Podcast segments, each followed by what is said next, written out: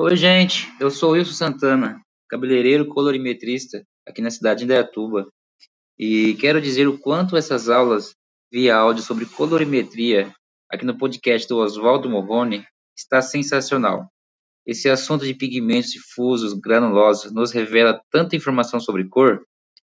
Oswaldo, parabéns pelo seu trabalho, parabéns por nos compartilhar tanto conhecimento que você tem. Valeu mesmo, tá? Obrigado mesmo. Olá, este é o podcast Desvendando a Colorimetria Capilar. Eu sou Oswaldo Morrone e quero te entregar um conteúdo de qualidade sobre esse assunto que intriga todos os cabeleireiros, que é a colorimetria capilar. Quero te entregar esse assunto sobre nomenclaturas. Entenda que isso é muito importante. Pode ser um assunto que talvez seja corriqueiro, mas tenho certeza que alguma coisa aqui vai te ajudar. Começando agora.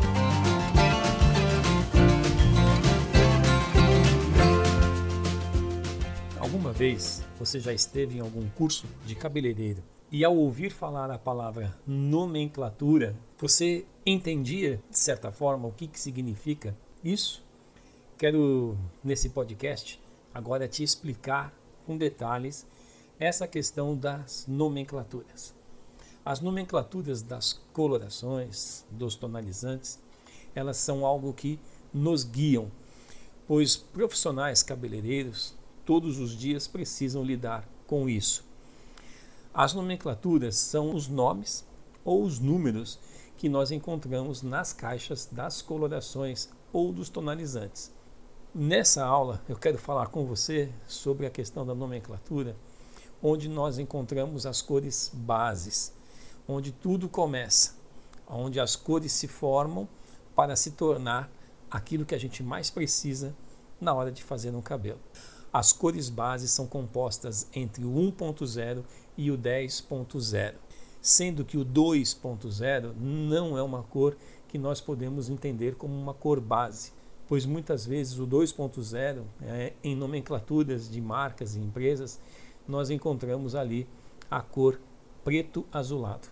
Quando nós falamos de cores bases, nós entendemos que o 1.0 é o preto, o 2.0 é o preto azulado. Então, nesse momento, o preto azulado não entra como uma cor base, porque nesse azulado existe um reflexo. Mas quando falamos novamente de nomenclaturas, nós entendemos que o 2.0 representa, na maioria das vezes, o preto azulado. Então entendemos dessa forma. Falamos de ponto zero, vírgula zero, barra zero, nós entendemos que essas cores são base. Por isso que eu deixei bem claro com relação ao 2.0, que é o preto azulado. Nesse caso, não é uma cor base, e sim uma cor fantasia, uma cor com reflexo. Então vamos nos concentrar nessa aula falando das cores base. 1.0, 3.0, 4.0, 5.0, 6.0, 7.0, 8.0, 9.0 e 10.0. Essas são as cores bases que compõem a cartela de uma coloração, de uma empresa que fabrica uma coloração. Então, quando vemos essas cores pós-vírgula, pós-barra, pós-ponto, nós entendemos que temos uma cor base. E dessa forma se compõe a nomenclatura das cores bases da colorimetria universal. As empresas elas usam essa nomenclatura na maioria das vezes em todas as marcas. Toda marca de coloração que você pegar na sua mão e você entender como uma cor base, tanto coloração como tonalizante, você verá essa nomenclatura. Um número, uma, um ponto, uma vírgula, uma barra e o zero. Dessa forma, nós temos a cor base. E isso é uma nomenclatura universal, entendida dessa forma. Quero voltar um pouquinho e falar agora sobre essa nomenclatura, onde algumas empresas usam aquele 2.0 que eu falei para você como um castanho escuro. E não é. Então, deixe deixar bem claro para você, o 2.0 ele nunca entraria nessa formação de cores bases, ok? Então vamos lá, vamos em frente. Agora vamos começar a entender onde que as nomenclaturas elas podem atrapalhar a nossa vida como profissional cabeleireiro. As nomenclaturas elas foram feitas para te ajudar, mas se você não tiver conhecimento sobre elas, elas podem atrapalhar. Então vamos entender isso agora. Já falei sobre as bases, que não há dificuldade. Na maioria das empresas, elas são usadas dessa forma. Mas quando começamos a falar sobre o que vem depois da vírgula, depois da barra, depois do ponto, é quando começamos a entender que a colorimetria ela começa a nos dar algumas, algumas facetas. E elas acontecem porque as empresas denominam, às vezes, algum reflexo que dentro da colorimetria universal representa uma cor, mas dentro daquela empresa vai representar outra cor. Nesse momento, eu quero que você fique atento ao que eu vou falar. As nomenclaturas que eu vou falar agora, dos reflexos, elas são as nomenclaturas que respeitam a colorimetria universal. Então, tudo que eu falar nesse momento, tente se basear por isso. Quando for fazer a sua anotação, já anote dizendo que essas nomenclaturas que vou passar agora, elas fazem parte daquilo que realmente a colorimetria ela oferece para nós. Quando nós falamos de ponto zero, nós falamos de base, onde nós encontramos ali as três cores primárias dentro da formação da cor cosmética e que formam a base. Essas três cores primárias, já foi falado na outra aula aqui, que elas são colocadas dentro da coloração do tonalizante em porcentagens diferentes, que formam assim as cores que nós conhecemos como cores base. Mas quando nós falamos do ponto 1, vírgula 1, barra 1, nós começamos a falar de cor. E agora nós temos aí o ponto 1 na colorimetria universal como o cinza. O cinza, ele sendo uma cor formada por duas cores, uma cor primária e uma cor secundária. As cores que formam o cinza é o azul e o verde. O azul uma cor primária, o verde uma cor secundária, onde nós temos azul e amarelo. Aí temos a cor cinza.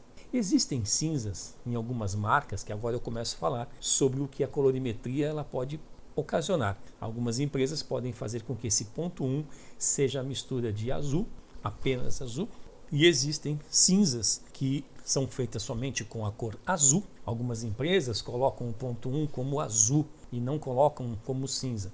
Por mais que eles coloquem na cartela ponto 1 cinza, eles dizem que aquele cinza deles é azul.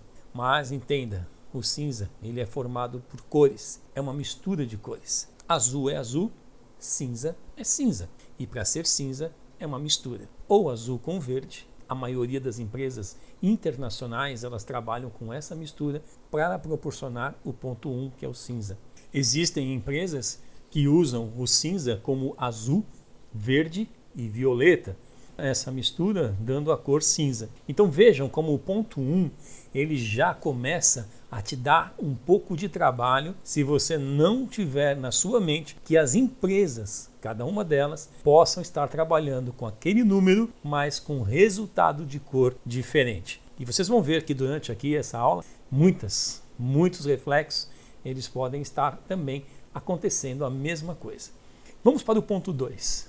O ponto 2, em algumas empresas internacionais, ele é colocado como mate, como verde. Então, muitas vezes, quando pensamos no ponto 2, o que vem à cabeça é o verde. Para você ter uma ideia, isso é algo que já acontece há muitos anos, porque uma empresa no mercado muito conhecida, muito grande, já usa esse ponto 2, ou melhor, esse barra 2 dela, como mate. Mas na colorimetria universal, o ponto 2 ele é o violeta, o irisado. Então, pelo entendimento da colorimetria capilar universal, nós precisamos sempre lembrar que o ponto 2 barra 2,2 ele seria irisado. Então, isso tem que ficar muito bem guardado. As empresas podem usar esse ponto 2 como outras nomenclaturas, como já falei do verde, do mate, Existe uma empresa que usa o ponto 2 como fumê, mas o fumê dessa empresa ele é o azul mais cinza. Então ele acaba sendo uma cor que tem azul, tem cinza, é uma cor que acaba sendo um azul. Então precisamos ter essa noção com relação a isso nas nomenclaturas. Quando nós falamos de ponto 3,3 barra 3, nós temos aí o dourado. Na maioria das empresas ele é muito respeitado, porque na colorimetria universal o ponto 3, ele é o dourado ou amarelo. Então, quando as empresas respeitam essa colorimetria universal usando o ponto 3 como dourado, você fica tranquilo. Você fica tranquila porque você vai usar aquela cor sabendo que aquilo é dourado. O ponto 3, barra 3, vírgula 3, ele é o dourado. Mas sim, tem uma empresa que não colocou o ponto 3 como dourado, e sim como mate. Esta empresa, ela acaba por não seguir, nesse caso, a colorimetria universal, onde ela coloca o seu dourado, no caso, como ponto 5. Nessa empresa, o ponto 3 que eu estou falando aqui no caso dourado, ele não vai ser encontrado na mesma nomenclatura. Por isso que é preciso ficar atento, porque nessa empresa, o ponto 5 é o dourado. Essa empresa coloca o seu ponto 3 como mate. O ponto 4, o ponto 4, ele também na colorimetria universal, ele é reconhecido como o cobre. Ele é a mistura do amarelo e do vermelho. São duas cores primárias que formam o cobre. E o ponto 4 representa na colorimetria universal esse laranja, que é o cobre. Mas nós temos aí o ponto 4 como uma empresa também muito grande que usa esse mesmo número para representar o vermelho. O ponto 5. O ponto 5 é uma cor usada em muitas empresas e é respeitado pela colorimetria universal e as empresas respeitam ele como a cor no caso acaju, que é a mistura de uma cor primária e uma cor secundária. É o vermelho e o violeta que formam o acaju. Vamos falar agora do ponto 6, que é um reflexo. É um reflexo que, na maioria das vezes, as empresas respeitam a colorimetria universal, colocando o ponto 6 como o vermelho. E assim é o que acontece. Na colorimetria universal, o ponto 6 é o vermelho. Mas, como eu disse, precisamos ficar atentos. Tem empresas, essa mesma empresa que eu vou repetir agora aqui, ela coloca o ponto 6 dela como marrom. E tem empresa que coloca o ponto 6 como violeta. Então é importantíssimo que vocês tenham um entendimento disso para que a gente nunca tenha problemas na hora de preparar uma coloração, de aplicar a cor que a cliente deseja, é importante que nós tenhamos em mente que as nomenclaturas elas podem mudar de empresa para empresa. E muitas vezes no nosso estoque podemos ter outras marcas e nessas horas que a nossa atenção precisa estar muito bem focada, porque basta um deslize para que você possa estar aplicando a cor errada no cabelo da sua cliente. Como eu disse aqui, o ponto 6, ele pode ser vermelho, ele pode ser violeta, ele pode ser marrom, então é importante ter já isso bem discernido. Eu estou falando aqui do ponto 6 então agora vamos falar do ponto 7. O ponto 7, na colorimetria universal, nós entendemos como o marrom.